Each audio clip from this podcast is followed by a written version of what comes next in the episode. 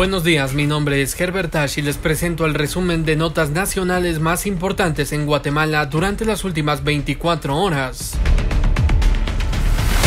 El país inicia la semana con 5.047.669 personas que han recibido la primera dosis de la vacuna contra el coronavirus COVID-19, según la actualización del esquema de vacunación del Ministerio de Salud.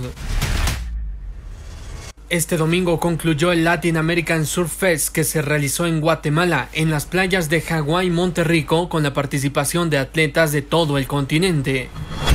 Jefes de bloque del Congreso de la República de Guatemala han convocado a sesión para este lunes e incluyen en agenda la elección de la Junta Directiva del Legislativo. Localizaron un cadáver en Amatitlán. La víctima se encontraba dentro de bolsas plásticas negras. Un aspecto que llamó la atención de los investigadores fue un mensaje escrito en una hoja de papel que decía Amatitlán fuera de extorsiones.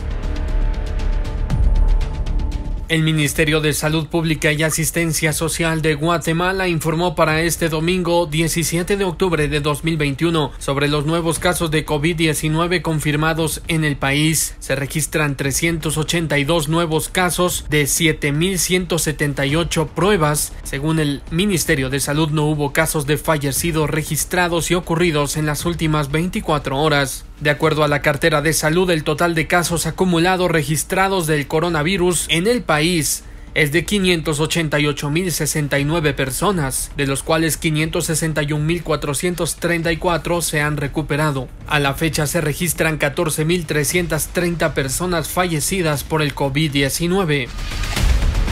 Un ataque armado ocurrió en la zona 6 de la ciudad de Guatemala. Una persona falleció y otra quedó herida. El hecho de violencia se produjo en la 21 Avenida y 17 Calle, Colonia San Juan de Dios, este domingo por la tarde. Se acerca el fin de año y el organismo judicial iniciará vacaciones en noviembre próximo. El otro mes iniciará el periodo de vacaciones anuales del personal jurisdiccional y administrativo del organismo judicial. Una persona murió y otras dos resultaron heridas en un ataque armado que ocurrió dentro del cementerio de Monjas, Jalapa. La Policía Nacional Civil rastreó el lugar para dar con los responsables, pero no reportaron ninguna captura. Medios locales reportaron que el sábado 16 de octubre también ocurrió otro ataque armado en ese municipio. Siga informado en el www.estereo100.com.gt.